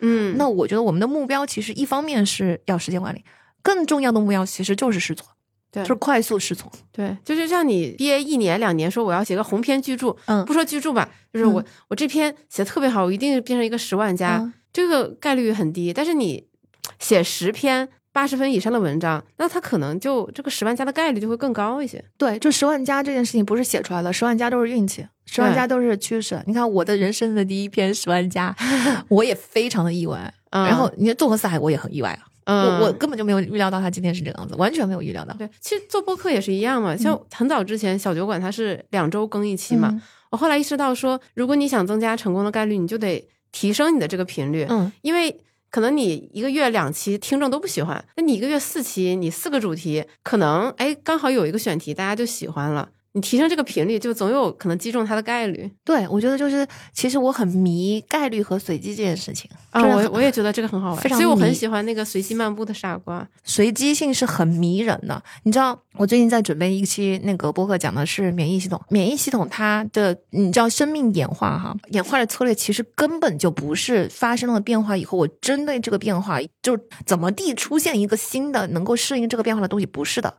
它就是每时每刻都在随机的突变，嗯。然后所有的物种都在随机的突变，突变成功了就留下来，突变不成功就消失，就这么简单，这就是演化的过程，它就是这么试错，但是它非常的有效，简单粗暴但有效。嗯。然后你像病毒的突变也是这样，病毒的突变是每秒钟都在不停的突变，因为它的这个基因编码复制的时候，几乎每一次都会出错，对，每一次出错的时候，有极大的概率是往差的方向，就是你知道我们说到熵增和熵减的概念，就总体来说，发生坏事的概率永远都比发生好事的概率要高。是的，嗯，人生是不如意十之八九嘛。但总之呢，只要你试的这个次数够多，病毒并不在乎失败的那十之八九。嗯啊、它它的嗯那个增值的速度爆发性实在是太惊人了，所以它只要在几千几亿分之一中有一次成功，它就能够存活。你看，不管是病毒也好，还是这个就哺乳动物也好，它抛弃那些就是不利于这个环境的这些特征的这些个体，它是毫不留情的。对但是人不一样，人会觉得说啊，我之前在某个领域我取得了很好的成功，比如这个大环境变了嘛，之前我做教培，我做教培做的特别特别好，你让我放弃这个，我再去基于现在这个环境去长出一个新的能力，就是新的领域，嗯我很难做到，我很难切割。这就又回到了咱就是那个我们有一期叫做远见，然后嗯里边又提到了一个可迁移技能。嗯嗯，这个可迁移技能就非常重要。我们所有的职业的重点都是在培养这些可迁移技能。你一旦培养出来了以后，你移植到任何地方都可以。嗯比如说教培，虽然我是在教培有经验，但是你的教培一定要有沟通能力，对，嗯，然后一定要有情商，嗯嗯，销售能力对，以及可能会某种程度上让你讲故事的能力增强。对，嗯，然然后以及你你的教培的整个东西，你必须要根据市场就消费者的需求开始进行变动，嗯然后你又要应对不同种类的消费者，以及嗯你要还要应应对消费者背后的家长，嗯。嗯，然后你还要应对政策的变化，所有的这些全部的能力全是商业能力。如果你能够把它抽取出来的话，这个就是可迁移技能。听起来还是好累啊。嗯，就是要有意识。其实很多时候是这样，在大脑喜欢听你这么说里边儿，他也讲过可迁移技能，他是从大脑的原理来讲。总体来说，意思就是说，你只在一个场景适用的东西，它就不可迁移嘛，就这么简单。嗯，然后你必须要把同样的技能在很多的场景重新出现过，它就变成了可迁移技能。嗯，也就是说，大脑会自动进行最大公约数抽取。这又回到了我们的试错嘛，嗯就是你随机的去大量的试错，其实你也不知道为什么，对但是你只要在不同的场景中试错过，大脑会自动提取最大公约数，这个最大公约数就变成了你的可迁移技能。嗯哼，嗯，对，而且还有一个更根本的问题，就是这个世俗的成功，这个目标，它到底是不是你想要追求的？嗯是不是你真的渴望的？所以我觉得，就是每一个人懂得了这些道理之后，还是要放在自己具体的实践中去想，目标也是不一样的，阻力也是不一样的，嗯实施的方法也是不一样的。但是道理有这么多，你就从中抓取那些适用的就好了。比如说，有人就是喜欢规划，那行啊，那我们就把时间管理玩出花来，玩到极致。对吧？玩到每一分钟，玩到所有的东西，就你的效率就极高，你就凭这个效率打败天下。嗯，哪怕有一天你需要换新领域了，你不喜欢，但是没关系，因为你效率高，你咔咔你就 从这个新领域中，你可能 learning curve 就上来了。之前你应该还没有一期是专门去讲时间管理的吧？你可以简单讲讲，或者是给个小预告。啊、嗯，这么说吧，就是我觉得时间管理它很复杂，但是呃，如果说一定要推荐一个方法的话呢，我强烈推荐记录，就像记账一样。就一定要记录。你不记录的话，你不知道你的时间花在哪里。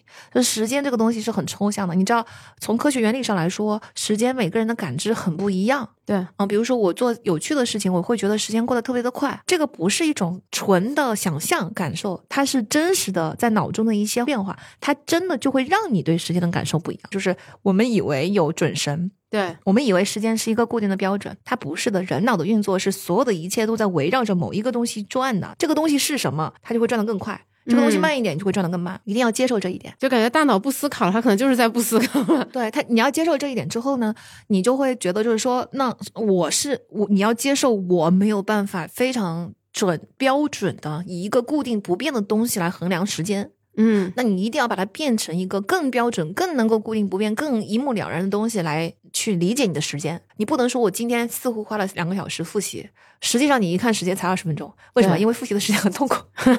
我有很多学员就是这样，我我就是坚决要求每一个人记录。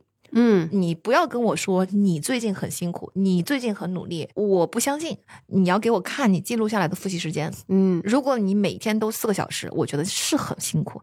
如果你每天只是四十分钟，甚至更常见的是，我今天花了四个小时，我明天又花了四个小时，我觉得我好辛苦啊，我 deserve 一个 break。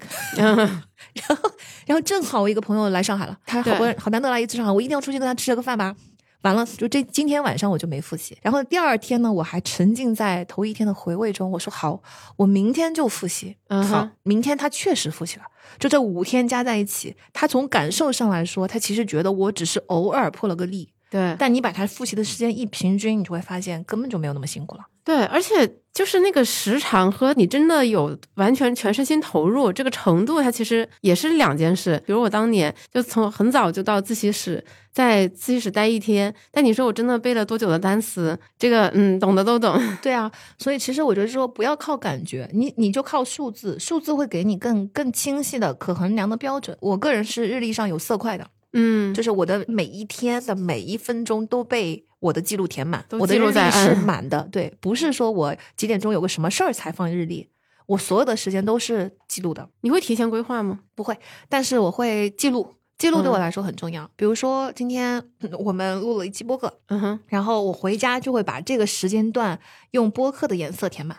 ，OK。嗯，就这个这个时间段，今天就是在播客上了。那以多长时间维度做一次复盘呢？它不是复盘，它是随时记录。但你会不会过了一周，或者过了一个月，或者过了半年、一年，统计一下这一年在什么时候？最初拿到达到这个习惯的时候，统计是很好的，因为我们先首先来说，大家不要担心这件事情很繁琐。其实你习惯了之后，他根本就意识不到。大家一定要知道，我是一个非常 P 的人，所以呢，我对我来说，去这么严谨的记录，如果每一次都需要我去做出努力的话，我一定坚持不了。嗯哼，我之所以能够坚持，就是因为他现在已经变成了一个习惯，所以他非常无脑执行，根本不花任何力气。然后呢，当我记录下来了之后，我一开始的时候是会分析的，他会给我一些什么样的 insights，比如说，我一直以为我每天睡觉睡得不太够，嗯哼，也是真的不太够了，因为以前不是晚睡嘛。对，但我就会发现说，呃，我后面周末会补觉，然后我困的时候也会有时候会午觉。我如果把所有的时间都加在一起平均一下的话，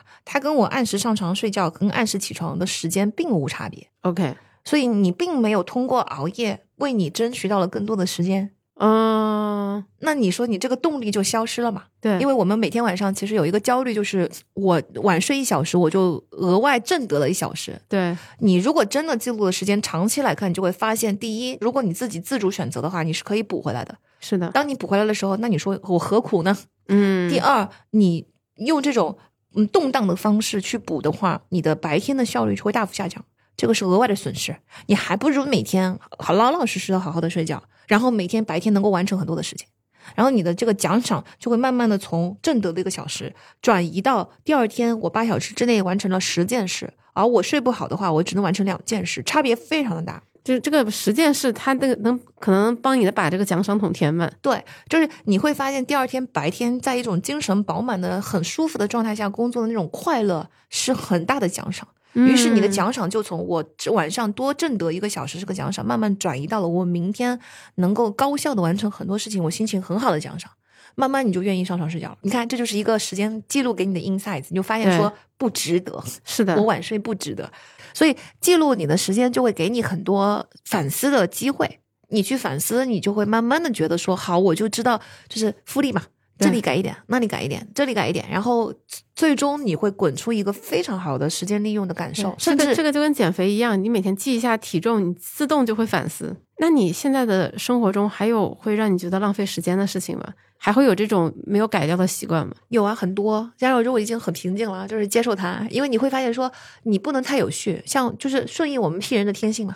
嗯，我们 P 人的生活是不可能太有序的，太有序的话就是死水一潭。可是对我来说，可是，在纵横四海，就哪怕只是看这一串标题，就会觉得嗯说，哇塞，这个 Melody 老师他得是多么钢铁战士般的人。不是我们的重点在于效率，并不在于呃纪律。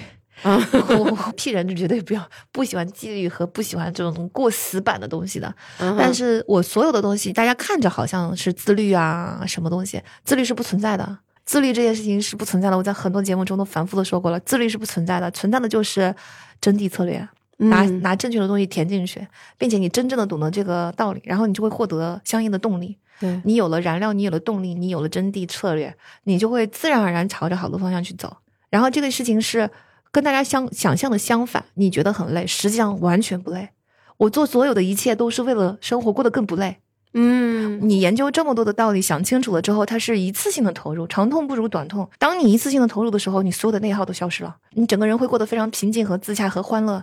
你玩的时候也没有愧疚，你工作的时候也没有阻碍，没有内内心的阻碍。你快快乐乐的工作，你快快乐乐的玩，快快乐乐的接受生活的无常。哇，那多好，这很轻松啊。对你这样说，我突然意识到说，其实很多人在最开始知道综合色彩的时候，他以为你了解这么多东西是为了追求成功。对，不是，就是追求效率吧。效率的终极目标是你用最大的效率完成事的时候，你会感受到知识的挑战的快乐。以及你会感受到我空出了很多充沛的精力和情感，就是它会达成一个不是单方面消耗的状态，它会达成效率会达成一个一边滋生一边消耗的状态。嗯哼，啊、它就像就有生命的那个地下泉一样，它会不断的涌上来。那这个是会是你生活啊、人生追求的目标吗？嗯，对，就骗人没什么，没什么没什么目标，就是快乐。啊、就是嗯，有朋友给我介绍一个存在主义的概念的时候，当时哈，我第一次听到的时候，我当时就是非常不明白、不懂为什么，嗯因为我就是存在主义本身。就是你给我讲这些道理，我就会觉得啊，难道人生不是就这么过的吗？嗯 对，就是我是一个嗯，可以说非常存在主义的人。然后意思就是说我只看当下，然后当下哪件事情不行了，咱咱就想办法改一改。当下哪嗯，件事情要是行，咱就继续这么下去。然后最后的目标在哪？I don't know。我不是说了吗？就是让万事万物自然呈现。他那你不追求世俗上的成功吗？不追求，比如说你的这个申请机构做大做强，对吧？下一个新东方，不追求。我觉得，嗯，它都是工具，它服务于最终的目标，就是快乐的生活，嗯，有意义的生活，然后有深度的生活。这是嗯你一开始就想清楚的吗？嗯，差不多算是。我觉得这个是得益于一个幸福的原生家庭的给我的这个礼物。我可以说我在十七岁之前都是童年，我没有那种就是有很多小心思的少女的心思啊，然后有少年的烦恼啊，从来没有。嗯我上大学之前全是童年，嗯就是从一而终的无忧无虑，然后就是在外面疯玩儿。啊、要读书的时候就好好读书，成绩差了就家长打打下来就上去了，就这种很简单的生活。然后呢，因为我们家是一个非常条件很普通的家庭，也不穷也不富，它就是一个对吧？中中国千万万千千非常普通的家庭，所以我从小可能就知道说，极致快乐的东西钱买不来。我复盘了所有我最快乐的 moments，没有任何东西是钱买来的。比如说，因为我们在山区，我跟朋友一起去，同学一起去爬山，是我特别爱干的一件事情。我几乎有一段时间每天都去爬山。然后你在爬山，哪怕是你一个人爬，我就是在嗯植物之间，在自然的清香之间找一条没有人走过的路，然后门头爬上去，再下来，这个过程就很开心啊。那你说这跟钱有关吗？然后我跟同学去，同学是一个脱口秀一样的人才，你知道吗？他就是一路讲各种段子，然后我们每一个人都笑得前仰后合，就是那天就深深的印在脑海中，就好快乐，就跟、嗯跟喜欢的朋友一起玩，好快乐。他需要那什么吗？然后在大自然长大的好处就是说，你经常会被自然的神奇所感动到。就比如说，你今天看到了一朵很小的花，但是你会发现它特别有生命力；或者你在山中发现了一条别人看不到的非常清澈的小溪涧，你就觉得它也特别有生命力。那种喜悦，它也是没有办法用金钱购买的。就世俗的成功跟这些东西有什么关系呢？嗯，所以总总体来说，我觉得就是世俗的成功是工具，它其实更大的作用并不在于给你带来快乐，而是给你扫除忧伤和忧虑。嗯比如说我赚了钱，如果我财务自由了，那我当然就不用担心发生意外的时候我并无所依，对吧？或者是我想要得到一个我真的很需要的东西的时候，我没有办法得到它。你其实是为了免除痛苦，而不是为了追求快乐。钱买不来快乐，所以我不追求免除痛苦之外的钱。我追求成功的部分里边又分成两两部分。第一部分是财务自由，也就是免除痛苦的那一部分的钱；第二部分是我做成这件事情本身的成就感。嗯嗯，如果我做成了一个公司，比如说你说我要做下一个新东方，对我来说，我就要先问一下，做成下一个新东方的意义是什么？嗯、我想要普及的是什么呢？我想要帮助大家解决的那个问题又是什么呢？那你要说，你如果纯粹想要让我做成一个上市公司的规模以及这个收入的话，意义何在呢？没有这个意义，我就不想做了。对，就是因为我们播客对谈过很多的嘉宾嘛，然后真的每个人的想法、嗯他的世界观、他的价值观各方面都很不一样。比如有的嘉宾他就会觉得说，我一定要不断的奋斗，一定要做成什么，以证明我自己。对，我觉得每个人不同特别好呀，人世界就是多元化的。你说如果所有的人都像我这么佛系的话，那可能世界也进步也没有今天那。人类怎么进步？对啊，就是可能世界的进步也就没有这么大，可能商业化也就没有这么发达。如果商业化没有这么发达的话，它背后的这个动力不够大的话，那可能很多的科学技术的创新也就不会发生。所以这个世界多元化才是最好的事情。当然啊，当然啊，就是我的朋友里边也有那种特别特别追求世俗成功的，哪怕你不要往高了走，你往低了，就是往我个人层面走哈。我觉得它对我来说很必要的存在是，它可以让我不要那么不接地气。嗯，因为我我这种风格不就很容易走情怀、走理想化吗？过于理想化就是我的一个问题。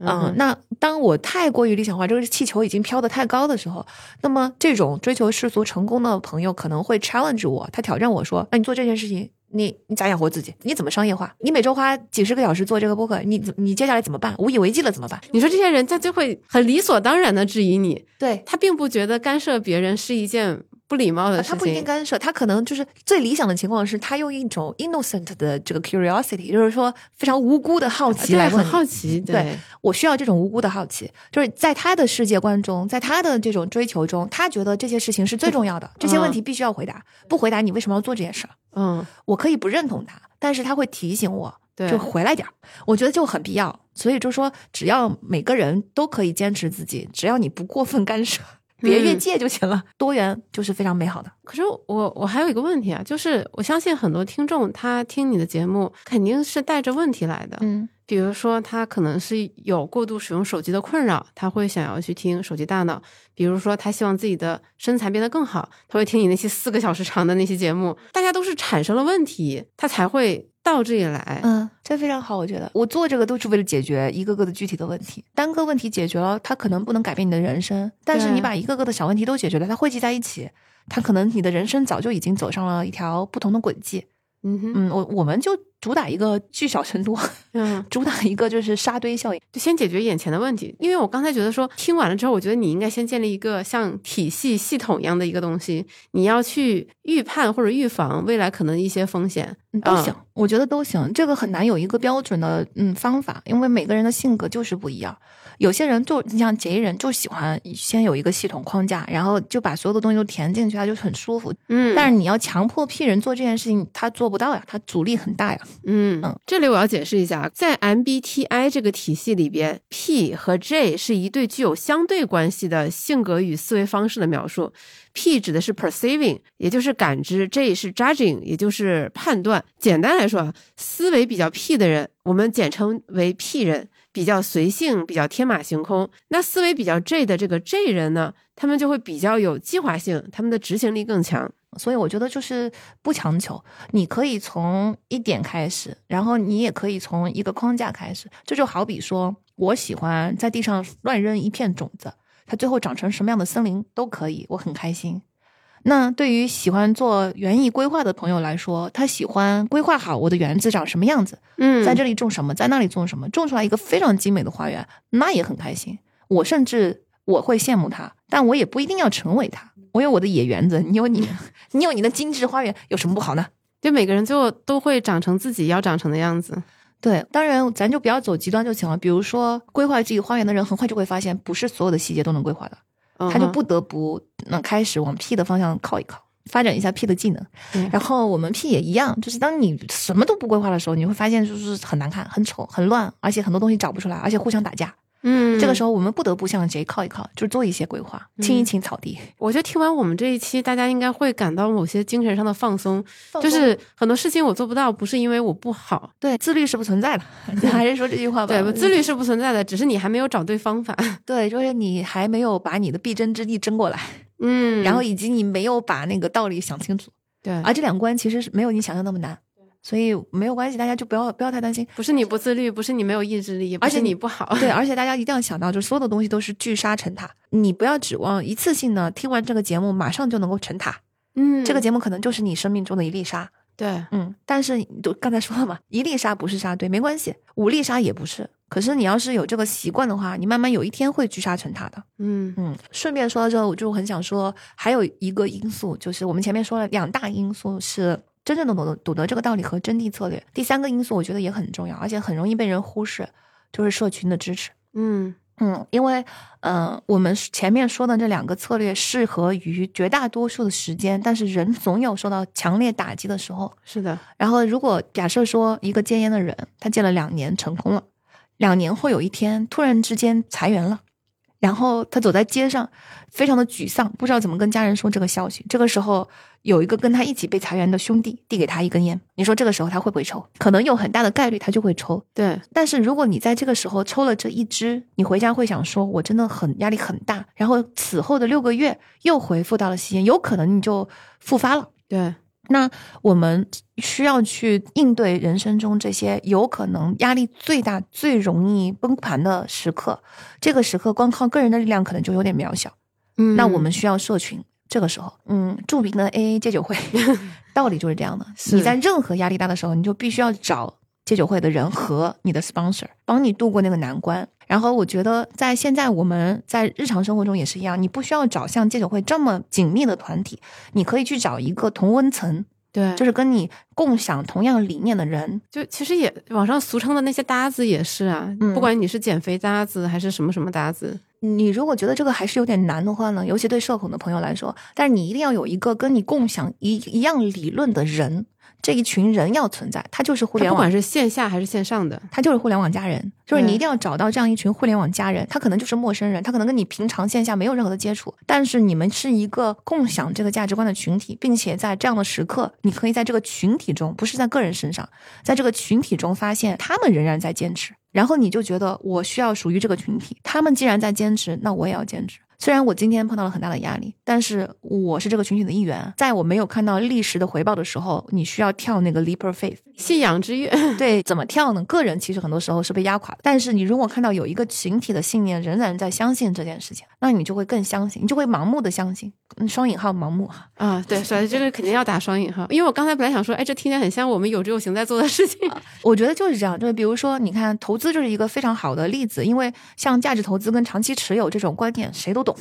谁都能够很快的懂，或者说，但懂完了之后，有多少人能够做得到呢？凤毛麟角。嗯，然后尤其投资的领域，就是它发生的那一些引诱、诱惑，比普通的事情要更大。因为所有的人都在抛的时候，你怎么办？对，而且你在每天的日常生活中，你可能都会受到你身边家人朋友的质疑。对，而且就是金钱这件事情本身刺激就是比普通的东西要更大。你要是看到你的金别人都在赚的特别满，然后你就是坚持住没在高位买进，需要极大的意志力。对我个人觉得，这种对于个人的意志力来说是过于大的考验，很少有人能在这些考验中坚持下来。嗯，但如果你有一个社群就不一样，有一群真正相信价值投资跟长期持有的人，你看到他笃定的那种平静的态度，你发现你不是唯一一个被所有人落下的人，嗯，他也没买，你也没买，你们俩都在这个过程中坚持下来了，嗯，那如果不止你俩呢？如果是有一个小小社群呢？哪怕这样的人不够多，你会发现说，OK，我们都是秉持这样信念的人，你就更容易坚持下来，嗯嗯，所以我觉得就是。投资非常需要数据，有志有行做得好。谢谢谢谢，对吧？我完全没有付广告费。对你，你这个让我又很惭愧，因为像我们小酒馆，其实听友群没有怎么开嘛，就感觉说其实应该多开一些社群，让我们的听众进来。对对，而且尤其像不管是听播客也好，还是读书也好，我相信大部分人都会在生活中经历到，比如说你给别人安利一个播客，或者安利一些书，总会有一些时刻，人家说，哎，你读这么多书有什么用？嗯，你听这些播客，对吧？跟我这个刷抖音区别也不是很大嘛，你也没有获得什么世俗成功，怎么怎么样？对，但是它就是聚沙成塔，这些变化是一点一滴发生的。对，这个时候如果你有一个社群，哪怕它很小，你就会发现这种人我没有必要跟他再纠结了。我不是一个人，对，我身后还有一个社群，这个社群的人都跟我一样，就算我们都是 weirdo，那有什么嗯关系呢、w e i r d 就 weird 吧，对，我们就一起做怪胎，有什么不对？对吧？反正我不是一个人，是的。所以社群还是挺重要的。就是当你搞懂了这些道理，然后你知道就是哪些是你需要必争之地，然后再对，找到社群对你的社会支持，对？不管是线上的还是线下的，嗯它都能帮助你更好的把你喜欢、听到、你觉得有道理的这些事情和道理应用到你的生活中。对，我觉得这个社群其实能通过放大前面两步的作用，因为因为社群一起讨论呢，你对道理的理解更细节的理解就会一下子就深很多，不需要你自己一个人一步一步的去讨论，对吧？然后呢，嗯、社群分享了自己的经验呢，你就会一下子发现很多的必争之地，并且这些必争之地怎么用好的习惯去，就是大家可以分享经验，嗯所以社群它会放大前面两步的作用。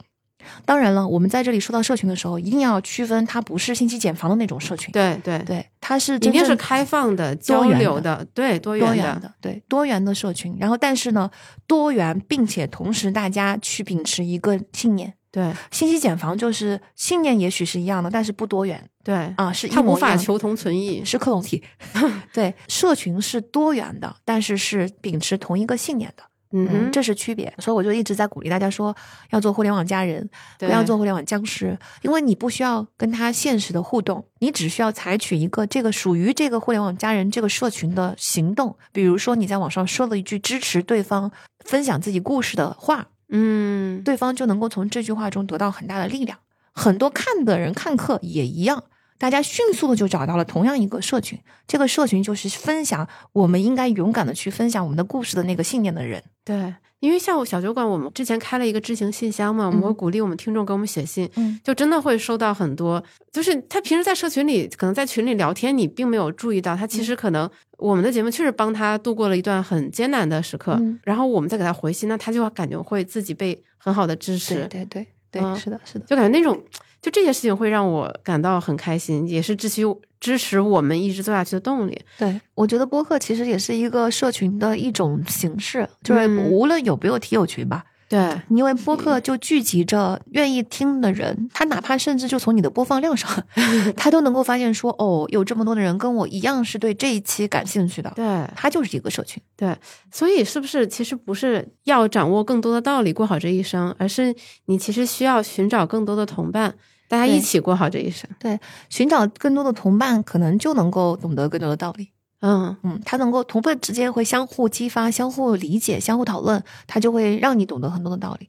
我觉得我们就是总结一下吧：第一，要真正的懂得道理，对，求质不求量。嗯哼，嗯，第二就是真谛策略，在真谛策略中就相反，求量不求质，就是我们先大量的试错，对，然后找到那个可以适适用的针剂的，把这个必争之地先争过来再说。嗯哼，然后最后就是真的社群，就是社群会放大前面两步的作用。对，那最后就祝福大家都能找到属于自己和自己属于的互联网家人和家属群们。